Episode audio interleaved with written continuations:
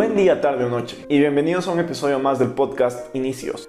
Para las personas que estén escuchando este podcast un año después o un cierto tiempo después de que lo haya subido, les pondré en contexto. El 2020 fue un año de locos por tantos sucesos no muy buenos que ocurrieron. Dejando de lado el tema de la pandemia y colocándonos en un contexto sobre tecnología, una de las noticias que más llamó la atención en redes sociales fue que el expresidente de los Estados Unidos, Donald Trump, amenazó a ByteDance, la empresa china fundadora de TikTok, de prohibirla en todo el país. Básicamente, Trump acusaba a la aplicación de capturar demasiada información de sus usuarios, y no solo de cómo interactuaban dentro de ella, sino también en otras aplicaciones. Al día que me encuentro grabando esto, realmente no pasó nada, y Joe Biden fue electo el nuevo presidente de los Estados Unidos. Sin embargo, esta noticia me intrigó bastante.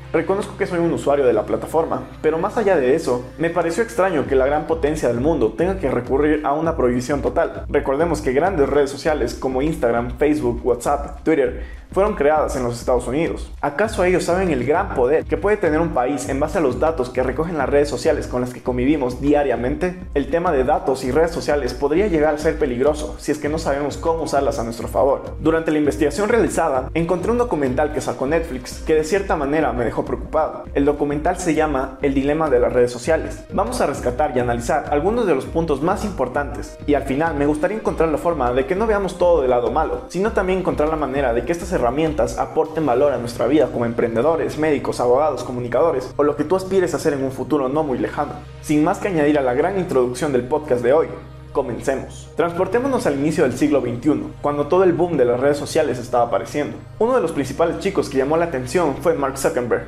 con un proyecto llamado The Facebook. La idea en un principio era crear una red social para los estudiantes de la Universidad de Harvard. Sin embargo, fue tan impactante que pronto se integraron inversionistas para hacer crecer al gigante que conocemos hoy en día. Destaquemos un punto importante en el resumen de esta historia, la razón por la que Mark decide trabajar en su proyecto. Lo que él quería era conectar a las personas de la universidad y luego conectar al mundo entero.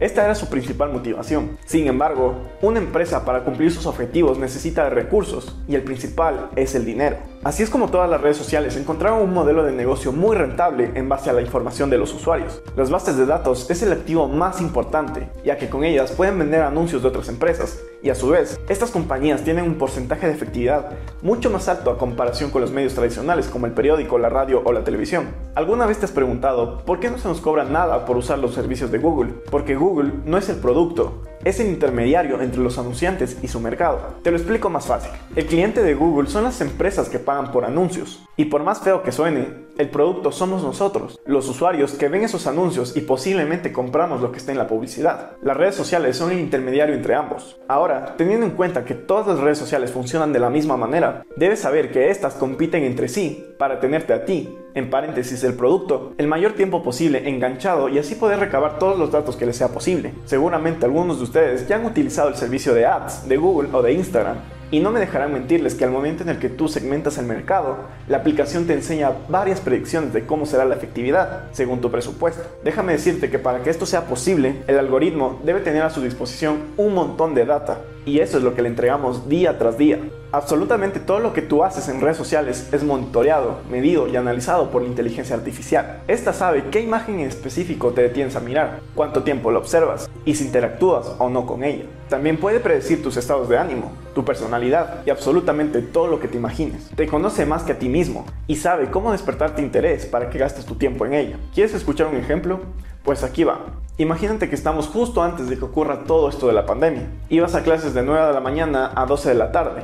Luego tenías una hora hueca y finalmente acabas tu jornada con una hora de clase más. Instagram o cualquier red social que sea tu preferida sabe cuándo tienes clase y cuándo tienes descansos por el tiempo en el que te encuentras enganchado al celular. Durante clases desbloqueas tu celular muy pocas veces y durante el receso lo haces cada minuto, por lo que para el algoritmo no tiene sentido enviarte notificaciones durante clases pero sí durante el momento de descanso. Entonces, cuando llegan las 12 de la tarde, inmediatamente la aplicación te lanza una carnada, las típicas notificaciones de tal persona subió una foto nueva. Así es como te genera intriga e inmediatamente accedes a la aplicación. Una vez dentro, la inteligencia artificial analiza toda la información que ya le habías proporcionado antes. Por lo que supongamos que ayer estuviste navegando por la página de McDonald's y como el algoritmo conoce que tu descanso es a la 1 de la tarde, inmediatamente te lanzan publicidad de hamburguesas, en combos, con descuentos, y la probabilidad de que termines comprando es muy alta. Ocurre el mismo proceso con diferentes productos o servicios. Suele ser un poco más complejo, pero llega el momento en el que por fin te decides y los compras.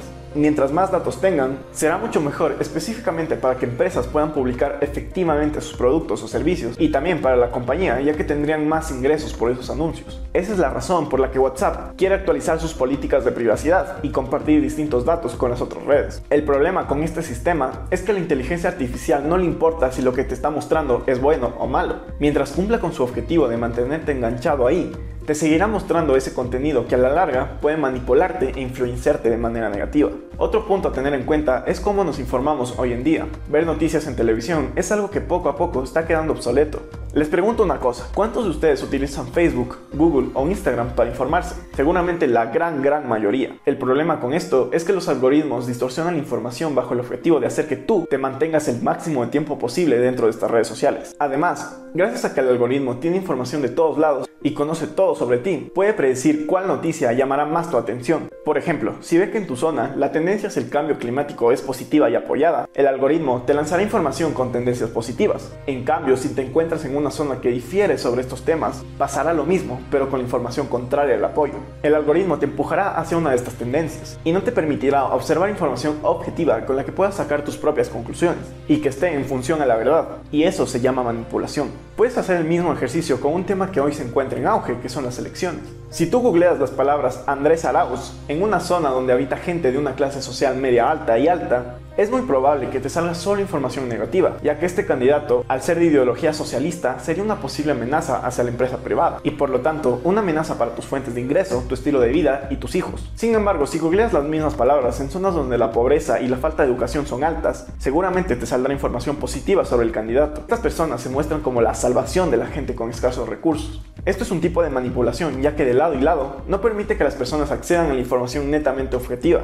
Por ejemplo, si analizamos objetivamente una de sus propuestas, que es la desdolarización, lo que causaría es una inflación al nivel de Venezuela, y eso a la vez se traduce en más desempleo, más pobreza y más inseguridad. En este caso, la propuesta afectaría a todos, no solo a la clase alta, y no sería un candidato por el cual votar, seas de donde seas. Los algoritmos nos manipulan y nos hacen ver mundos totalmente distintos, y ni siquiera basados en la verdad sino netamente en su objetivo de lucrar con anuncios.